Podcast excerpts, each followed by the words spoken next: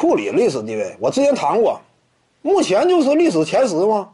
如果说斯蒂芬库里能够再拿一个常规赛 MVP 的话，他的历史地位会超越蒂姆·邓肯，跟拉里·伯德比肩。为什么？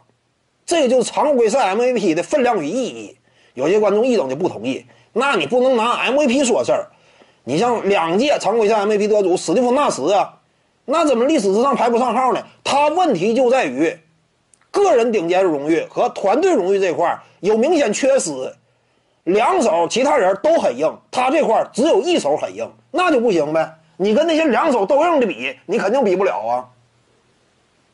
你在两手都硬的情况之下，历史地位往往怎么排？常规赛 MVP 说话，八十年代之前的常规赛 MVP 含金量有限，对不对？那会儿 NBA、ABA 啊两强争霸，再加上当时整个联盟格局本身球队就有限。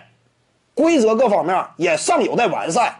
当时八十年代之前的常规赛 MVP 分量没那么足。你比如说拉塞尔啊、张伯伦呐、贾巴尔啊，八十年代之前的拿的 MVP 没那么值钱。但是八十年代之后，这些球员拿的常规赛 MVP 几乎你的历史地位高度差不多就是按照常规赛 MVP 排的。为什么蒂姆·邓肯一排他就第六、第七呢？他比不了拉里·伯德呢？你看没看到其中的玄机？蒂姆·邓肯总冠军数量比拉里·伯德多两个，为什么排在拉里·伯德之后啊？蒂姆·邓肯整个职业生涯呀，长度那也比拉里·伯德更长吗？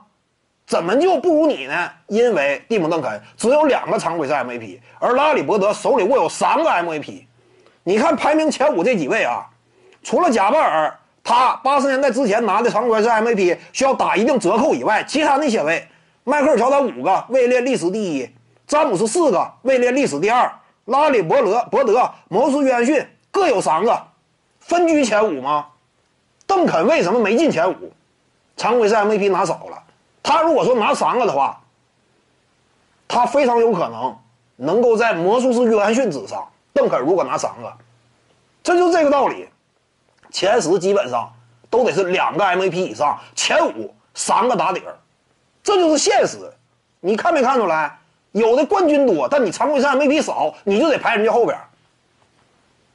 斯蒂芬库里再多拿一个总冠军，对于他的历史地位加成作用非常有限。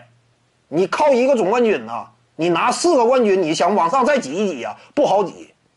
但只要说斯蒂芬库里如果再能拿一个常规赛 MVP 的话，他的位置就会超越邓肯，跟拉里伯德比肩。这就常规赛 MVP 的重要性。